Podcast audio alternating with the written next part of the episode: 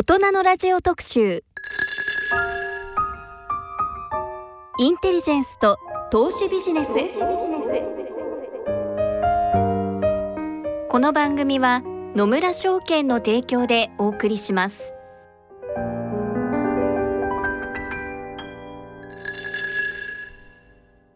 外交ジャーナリストでインテリジェンス小説の作家でもある進行役の手島隆一さんと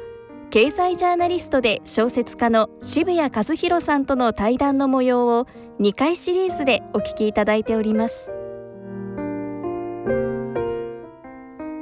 番組進行役は手島隆一さん。手島さんは1949年北海道出身。日本を代表する外交ジャーナリストであり小説家。NHK ワシントン支局長などを歴任後退職されフリーのジャーナリストへと転身されます。ジャーナリスト活動の傍ら慶應義塾大学教授早稲田大学客員教授として教壇にも立たれたほか現在小説「ウルトラダラー」「杉原サバイバル」「鳴かずの格好」など日本では初めてとなるインテリジェンス分野を扱った小説の執筆活動もされています。一方渋谷和弘さんは1959年神奈川県出身の経済ジャーナリストで小説家。日経 BP 社で日経ビジネス編集委員。日経ビジネスアソシエの創刊編集長やビジネス局長などの管理職を経て勤続30年を節目にフリーのジャーナリストへ転身されます。一方会社員時代から小説「サビ色の継承」「さよならの週末」「東京ランナーズ」などの執筆活動もされています。今回は対談「インテリジェンスと投資ビジネス」の2回目。前回1回目の放送ではインテリジェンスとは何かなどの話題について対談いただきました。今回はインテリジェンスと具体的な投資ビジネスについての対談の模様をお聞きいただきます。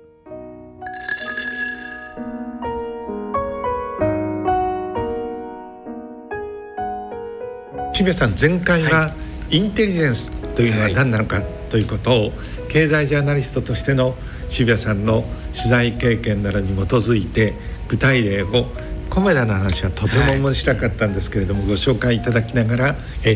そのインテリジェンスっていうのは事柄をこう決断をする、そして会社の経営を右するのか左するのかという時にとても重要なよりどころだという話をさせていただきました。はい、そしてえー、コメダコーヒーがまさにそうなんですけれどもインテリジェンスのサイクル情報のサイクルというのが粛々と回っていれば、はい、結果的に襟抜かれたいい情報が、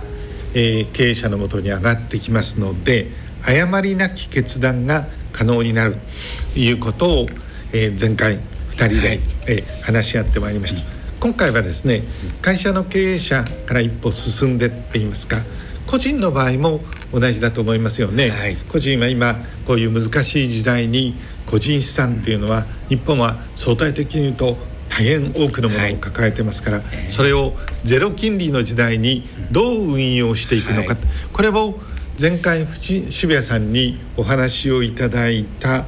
決断情報をどう整理をして決断をするかということになりますのでまさにインテリジェンスの能力が問われるところ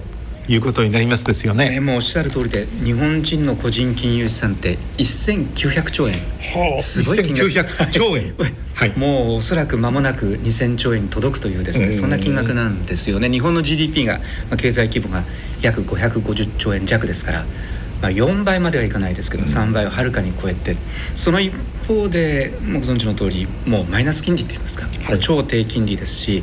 で物価もおそらくコロナ禍が明けると、はい。まあ、すでにもう原油価格とか上がっていますけれどもまた上がってくる可能性がありますので普通に現金とか預貯金で置いておくとお金減ってっちゃうっていうですねこういう時代ですのでリスクを取っていかないと現状維持も難しいっていう時代に入ってきていますよね。そうするとどう投資をするか投資をするということはリスクを取るっていうことですからそのリスクをどう最小化していくか小さくしていくかというまさにインテリジェンスが一人一人問われる時代に入ってきたということですよね、えー、しかしその一方で、はい、証券会社からこの投資の時にいろんなこうサインあの書類が回ってくる、はい、その中にはこの投資についてはこういうリスクがあります。ということが、もうずっと書かれていて、ね、これ多分全部読んでる人いないんだというふうに思いますけれども、はい、しかしそのことの説明が義務付けられているということはですね、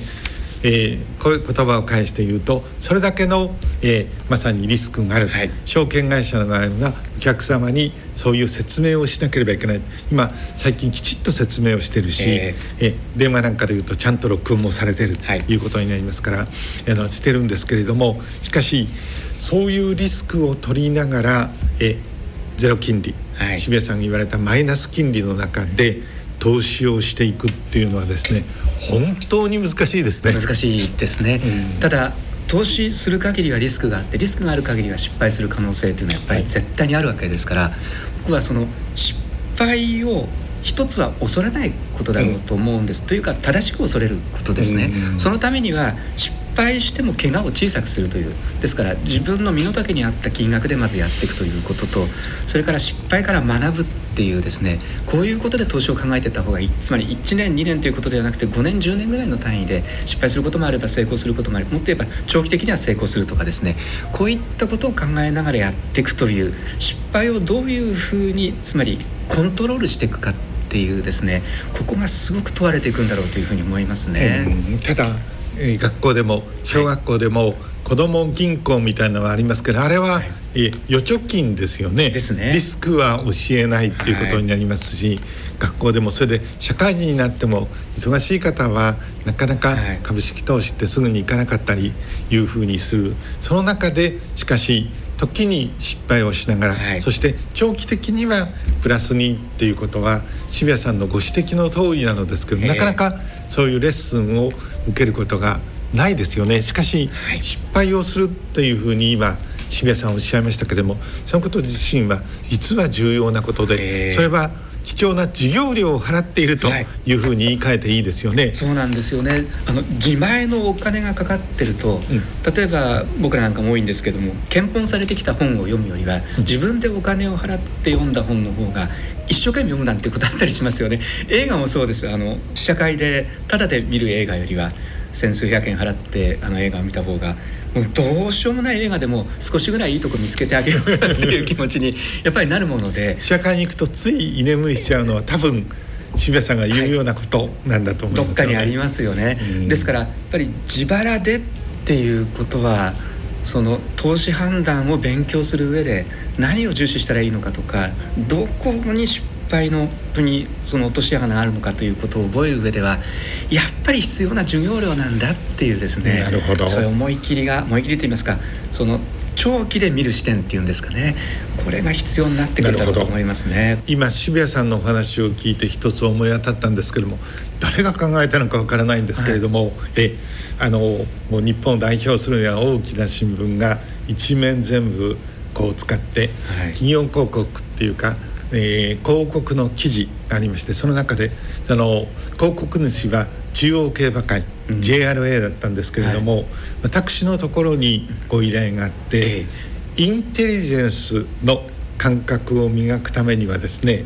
馬券を買うというのが非常にいいと、はい、僕は確かにいつもそう言っていたんですけれども、はい、そのことをえその中でっていうふうにこれあのー、なかなか秀逸な思いつきではあるんですけれども、はいはい、ただやっぱりあのインテリジェンスつまり膨大な、えー、第1回目に申し上げたようにあの種々雑多な情報。これ、はい、よく競馬新聞っていうのにはおびただしい数のデータが載ってますよね。えー、調教のタイムとか機種とかそれから重馬場っていうつまり雨で荒れた馬場が得意なのかそうではないのかみたいなも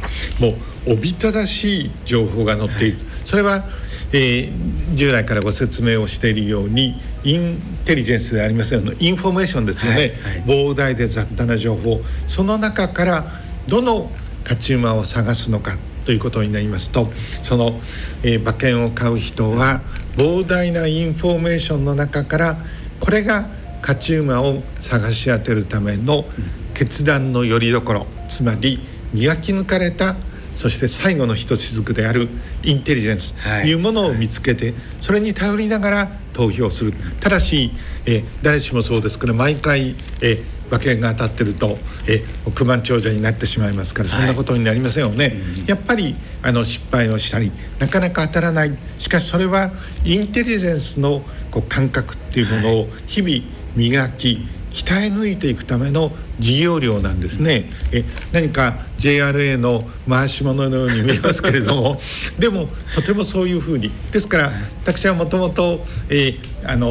どさんこ北海道ですし、はい、今も、えー、牧場が一つの基盤でもありますので、うん、あのあえて言うんですけれども。しかしそれはインテリジェンスの感覚を磨くっていうためにはやっぱり自分で投資をしてみる、はい、英語で言うとベティングっていうんですけど投資をしそして一票を投じてそれが、えー、成功するかどうかということになるとやっぱり関心の度合いが違いますよね。そ、ね、れで失敗した時も、はい、なぜここまで、えー、もう一歩というところで三連単という馬券が当たらなかったのかというようなの反省をするということになりますから、はい、大変上で同じことが渋谷さんどうでしょうか、はい、株式投資にも言えませんでしょうか、はい、そうなんです。もう本当に10万なら10万出して、はい、であ2割下がっちゃったとか。そういう時にあの2割2万円損しちゃったっていうだけではなくてその分のきっちりとした授業をあの本当に身銭を切った分ちゃんと受けてるんだよっていうですね。そういう感覚っていうのはすごく大事ですよね。また10万円出してある株を買ってさあどうなるかってていうふうにも手ぐすね引いてもう身構えて待ってる時ってもう全身がどういう情報に一番反応するかっていうことがですねものすごい感覚がもう研ぎ澄まされているのでその時得た情報っていうのは本当に血となり肉となるはずですよね。ですから本当にあのこれ100万かけちゃって大変お金あのなくなっちゃったらもうよくないので身の丈にあるお金でやっていくっていうことは大事ですけれども身銭を切るっていうのはすごく重要ですね。あの競馬がすごくインテリジェンスになるというのはあの手島さんのえー、中津の格好の作品の中で主人公の上司があのとうとうとお話をされるんですがもうこの小説本当に夢中になって読ませていただいたんですけれどもなるほどなとその時思いましたけど今話を聞いててまたあの改めてそう思いましたね。そうなんですよね。えー、若い方々に特に就活の学生さんたちに、はい、えみんなこれもまた日経新聞の宣伝になるかもしれませんけれどもえ日経新聞を読みなさいって言うんですけれどもあれ活字も小さいし、はい、すぐに眠ってしまうというどうしたらいいんだろうかいうあのご相談を受けたことがありますけど簡単だよと、はい、ちょっとでもいいので親に頼んで親に買ってもらってもいいから、はい、えあの株の一つでも買ってみると全く関心の度合いが違ってくるのでやってみたらっていうふうに言うんです。やっぱり何らかの形で利害を言う。それは損得感情なんていう言葉はありますけど決して必ずしも悪いことではないのでそのことによって株式投資を通じて実社会に参加をしてる、はい、で全部の例えばロボット関連企業に就職をし働くわけにいかないんですけれどもその代わり株式投資をすることによってその会社に関わり合う。ひいては世界の今というものに向き合うというきっかけにもなりますですよね。おっしゃる通りです。で今売買単位がミニ株などあって、はい、本当にお小遣いで買えるような金額で買えるようになりますし、はい、それから株に投資するって別に日本企業の株にかかわらず、はい、アメリカ企業だってあるいは本当に新興国の企業の株だってあるんですよね。でおそらくアメリカ企業とか新興国の企業の株を買ったら間違いなくアメリカ経済の情勢とか、その企業が属している業界の情勢とか新興国だったらその新興国の情勢とかにですね夢中になってやっぱり感度を狙を立てて情報収集をしようっていう自分が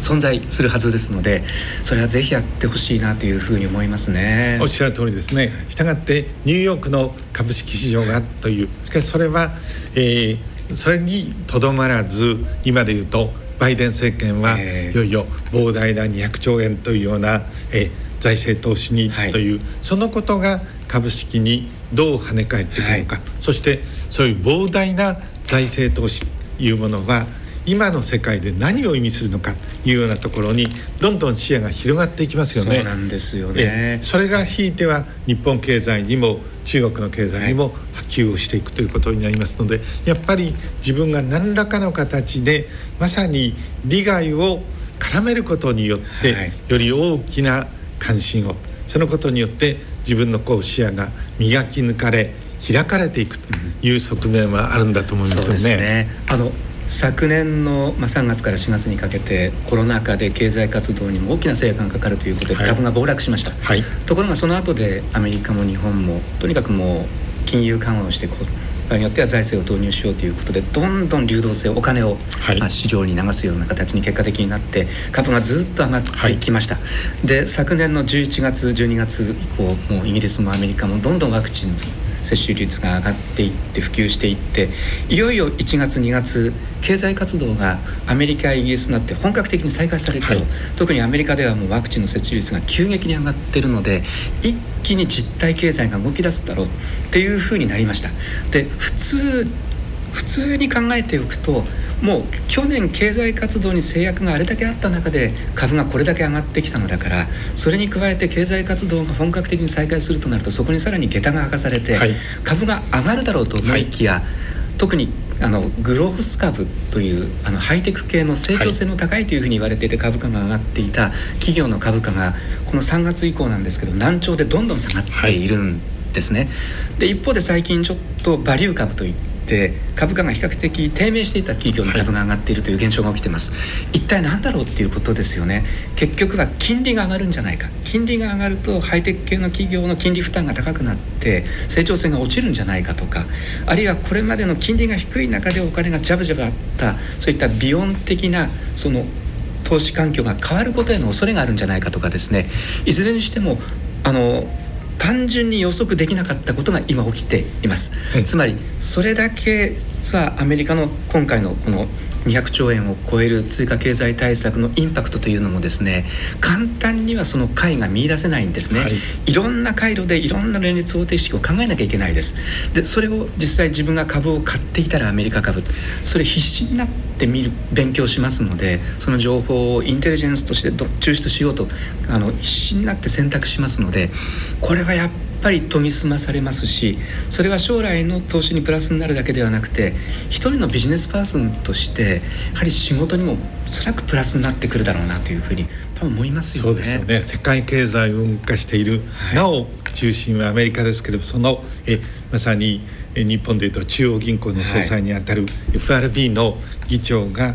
変幻自こういうふうに言った。これが株式市場がどう反応するのか。それはまさに金利が上がるのか下がるのか、はい、そのことを微妙な言い回しで示唆しているということになりますよね。そのぐらいやっぱり重要ということになりますから、はい、その点でも世界のニュースに対する感覚が研ぎ澄まされていく、はい、そのことを通じてやっぱり世界の今っていうのに直に接するというのはえとても大切でこれよくリタイアをした方々っていうんですけどその中で大変あの知的にその活発にやっておられる方は今会社には行っていないけれども、はい、株式投資を通じて世界の今とつながっていると。これは貴重なことだと思いますよね。そうなんですよね。で今あの本当に ARB の話が出ましたけれども今出てきているのがパウエルさんが例えば金利の状況を注視しているっていうふうに言った時にですね、その真意はどうだろう今はアナリストたちとかがあるいはジャーナリストたちがいろいろ分析してるんですけれども今出てきているビジネスといいますか技術技術がですねそのパウレルさんの表情を動画で撮って AI が分析しましてでその真意を探るんですよ、はい、つまり注視するっていう本当の意味はどうなんだ。金利上昇を懸念しているのかあるいは今は大したことないと思っているのかここを AI が判断するというですねこういう技術が今実は積み重ねられていて、ね、将来的にはものすごい巨大な市場になるだろうっていうふうに言われているんです。で当初はそういったキーパーソンたち本当に大きなお金を動かすですねその鍵となる発言をするようなキーパーソンたちの表情を読み解くためっていうところから始まる技術はおそらくいろんなところにこれからあの広がって流用活用されていくことになりますそして巨大産業になっていくんですけれども例えばそんなこと一つとっても新しいビジネスの種もそこから見えてじゃあ将来的にどこに投資していこうかなんていうこともここからそこからさらにまた芋づる式に見えていきますのでこのインテリジェンスと投資というのはですねものすごく無限な可能性を持っているという感じがしますね。CIA の愛も AI の愛も要するにインフォメーションではなくて、インテリジェンスということになりますよね。まさにそうなんです。AI の愛もインテリジェンスなんですね。そねそれはしかしえあの AI に全部を任せるわけにはいかない、はい、やっぱり最後は自分はやらなければいけない。まさにそれがヒューマンインテリジェンスということなのですけれども、はい、その点で少し具体的な興味深い例をご紹介をしてようと思います。はい、2010年の9月7日といいますからまだ日本では民主党政権の時代だったんですけれども、はい、尖閣諸島沖で中国人の船長が日本の巡視船に逮捕されるという事件があってこれ中国側がかなり怒り狂って、はい、その日本に対する対抗カードとして何を切ってきたのかと言いますとですね、はい、当時2010年ですからこれから電気自動車にいうようなところですが、レアアースというのは大変重要でしたよね、はい、そして当時でいうと大体8割ぐらいは、えー、中国産のレアアースに、あの頼っていたということになりますから、このニュースを見てですねこれは中国は大変なやっぱりあのここも、えー、完全に輸出を差し止めたとまで言わないんですけれども、えー、それに近い形で脅してきたという事件なんですけれども、はい、この一報に接した時に普通の会社の社長さんだと驚き慌てて特に電気自動車関係や、え電池産業の人たちはもう青くなりますよね、はい、他に供給先がないということになりますからこの時にもしえあのニューヨークにもしくは北京にいる、はい、え若いその企業の中のインテリジェンスオフィサーこれは必ずしもスパイを意味しません、はい、こう情報担当の人は本社の社長に向けてリポートを書くという時にですねこれもう大変で我が社としてもちょうど石油ショックの時がそうでありますように、はい、大変なことが起こったというふうに書くのかどうかということなんですけれども、えー、もしインテリジェンスというものを着目をしそしてそれについて具体例について学んでいる人がいれば確かに当座のところは非常に大きな影響を受けるけれどもしかしこれによって中国はレアアース使用金属に対する外交カードを切ったわけですよね、えー、これはしかしやがてブーメランのように中国自身に返ってくる可能性があるというふうに指摘をするとあどういうことなのかな、はいはい、彼はまだ20代だけれども、えー、なかなかできるぞということになりますですよね。そうなりますね、うんうんうん、外国カードを切っちゃったっていうことは、レアアース締め上げるっていうことを、まあ、今はできるけれども、はい、当然そうされた日本だってじゃあ代替手段を考えましょう、はい、他から取るようにしましょうっていうこういう形になりますから、うん、中国は自らその外交カードを切ったことが今度は自分にその切っ先が向かってくるそういうリスクがあるっていうことですよね。僕らあのインテリジェンスのあの分野のはい、あの取材をしそれを対象としてるんで実はですねそれとの関連で今思い浮かべたんですけれどもアメリカのインテリジェンス社これ CIA の人たちもそうですし、はいイギリスの MI6 の人たちなんかも基礎的な訓練を受けるときに教科書のようなものがあって、えー、この中にですね、はい、今レアアース事件と同じような興味深い事件がインテリジェンスの事例として載ってるんですね。これがですね、はい、1979年のえハント兄弟事件というものがありました、えー、このハントさんというのはもともとは、えー、石油によってこの人たちのお父さんが大変なお買い物持ちになってちょうどリビアの油田開発なんかもこのハントファミリーがやったんです。はい、で後今もそうですけれど私ども関係するところではサラブレッドのオーナーブリーダー、えー、生産者にしてオーナーだったり面白い一族なんですけれどもこの人たちは大変お金持ちだったので1979年のことなんですけれどもこれえー、今こう銀がこう流通している、えー、それ銀の特に先物市場、はい、シカゴにあるんですけれどもそこで銀の先物を買い占めてやろうと。これ、はい、買い占めるだけの十分な富があるので、えーえー、ずっと買い占めていてもうね一時は9割近くの銀をこう事実上抑えてしまうとい。うことになったんですね。そのことによってこれ、えー、1979年の12月までの間それに、えー、遡ると9ヶ月の間に当時でいうと1オンス大体11ドルだったんですね、えー、銀は。これが約5倍。1オンス50ドルまで暴騰する、えー、で買い占めて値段も上がるしその大半を持ってるっていうことになると世界的なそのビリオネアに現になったんですね。えー、ところがこれアメリカでいうと銀っていうのは特にあの今レアアースが電気自動車の電池の非常に重要な素材になりますけれども、当時フィルムのあの重要な素材でもあったということになり、えー、フィルム産業もみんな困りますよね、はい、それなんで当局が介入をしてということに最後なるんでえー、でその結果として1980年の3月の確か27日なんですが、はい、あの史上銀の木曜日シルバーの木曜日と言われてるんです大暴落を突然落とすということになりまして、このアント兄弟はこの時点では事実上お手上げということになった、はい、であのやっぱり買い占めっていうのはこのようにブーメランのように自分にも返ってくるということになるんですが、もう一つ実はレアアースを買い占めそしてそれを日本に輸出を差し止めるというような外交カードを切っていた中国にとっては貴重な教訓になるわけなんですけれどもこれをきっかけに渋谷さん何が起こったのかとい。うともともと今はもうフィルム一部にはありますけども、えー、全部デジタルになっていますよね。当時でいうとやっぱりコダックっていうのはどれほどのエクサレントカンパニーであったのか、はいはい、もうこれもう大変な企業だったですよね。えはい、そうですよね。あの、えー、コダックの城下町っていうのはもうそれで栄えている。で当時それに比べて日本の富士フィルムはい。い会社ではありましたけれども本当にチャレンジャーに過ぎない。えジャイアントとそんな感じです、ね、本当にそんな感じでした、うん、世界の巨人だったですね、フィルム産業が禁煙を抑えていたという、であの富士フィルムはまだ弱者の一員であったんですけれども今やしかしそれをこう打倒する、はい、そのきっかけが何であったのかっていうのは一つのきっかけはこのハント事件であったわけですね。つまり、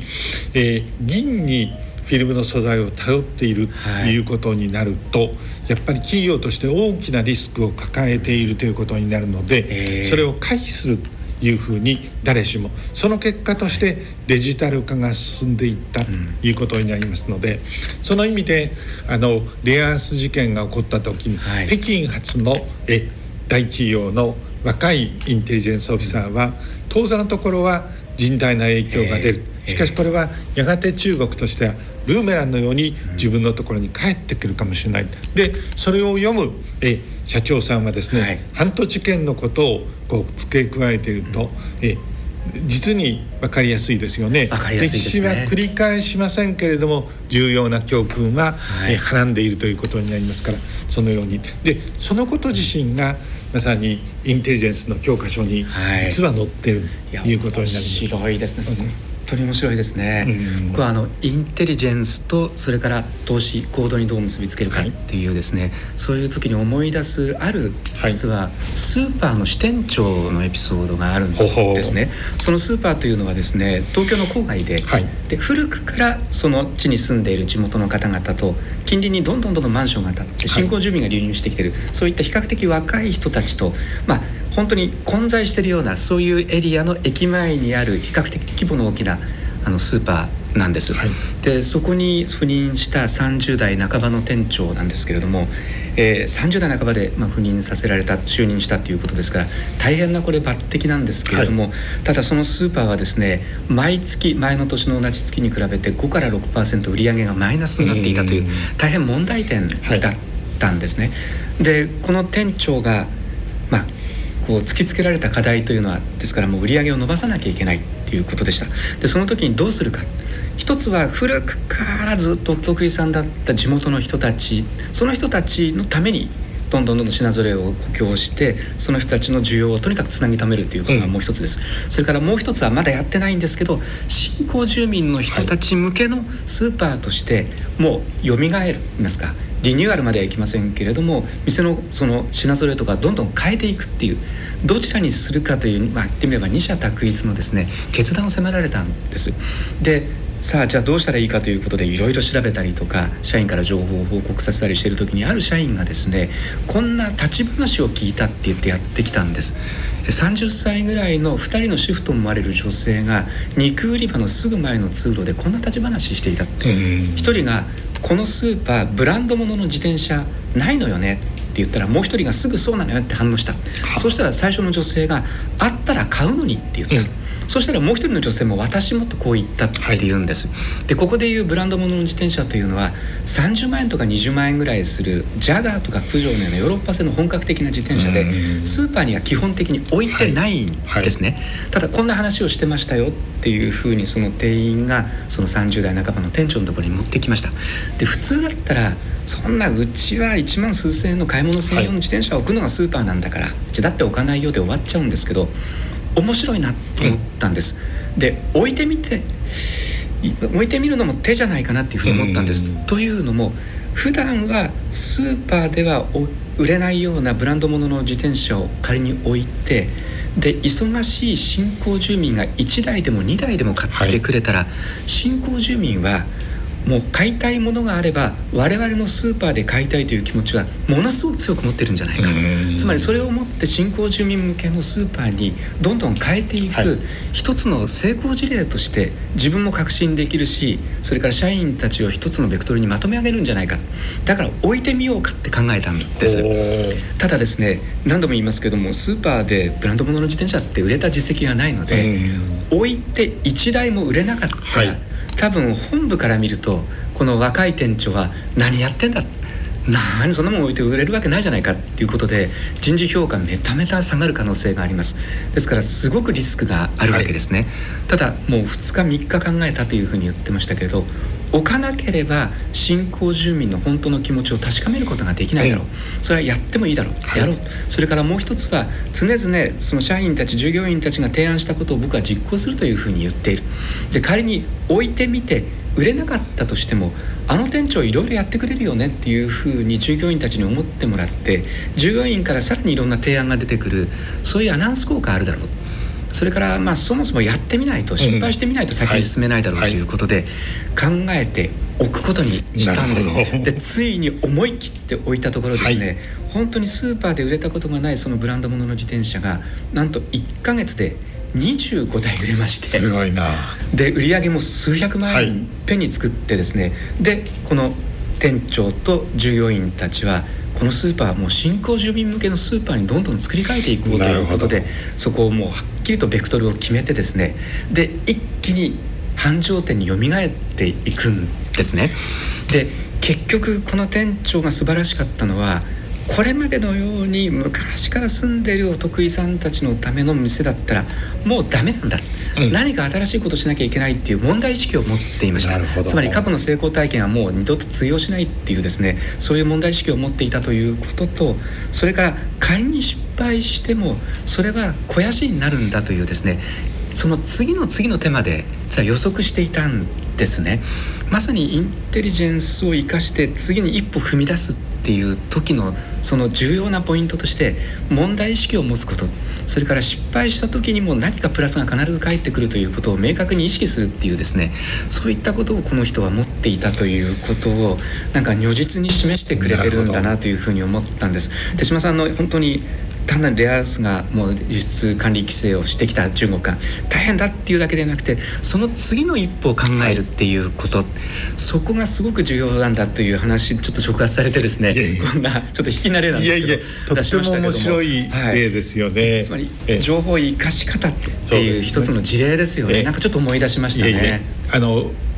渋谷さんが言っていただいたようにやっぱり一歩を踏み出すためには大きなリスクがある。と。でそのリスクによってあるいは失敗するかもしれないんだけれども、はい、それは次なる成功の、はい、えまさにステッピングボードになるというその点はよく分かりました。ただ店長さんはかなりもう、えー、家族もいるし、はい、リスクを取ってそれをやったわけですけれども、はい、え実社会に本当に身を置いてるわけですから。ただ投資の場合はですね、ね、え格差へ少し抑制をしておけばえ店長さんのように、はい、家族ごと自分の出世はかけなくても参加ができるかもしれないと。しかし、えー、日本の方々は特にそうなんですけど全部の、えー、投資について成功しよう回収しようというふうにそれちょっとややないものねだり。しかし、はい、当然のことながら結果が出ないことがあるんですけどもその時こそ重要でまさに失敗は次なる成功を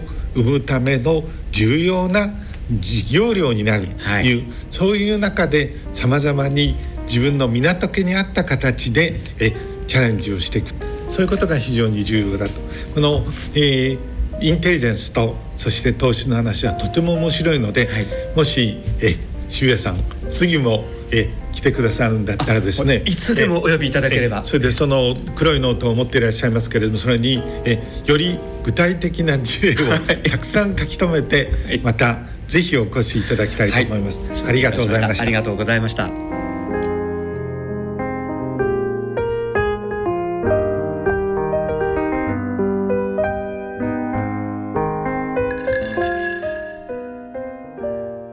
2回シリーズでお送りしてまいりました大人のラジオ特集インテリジェンスと投資ビジネス。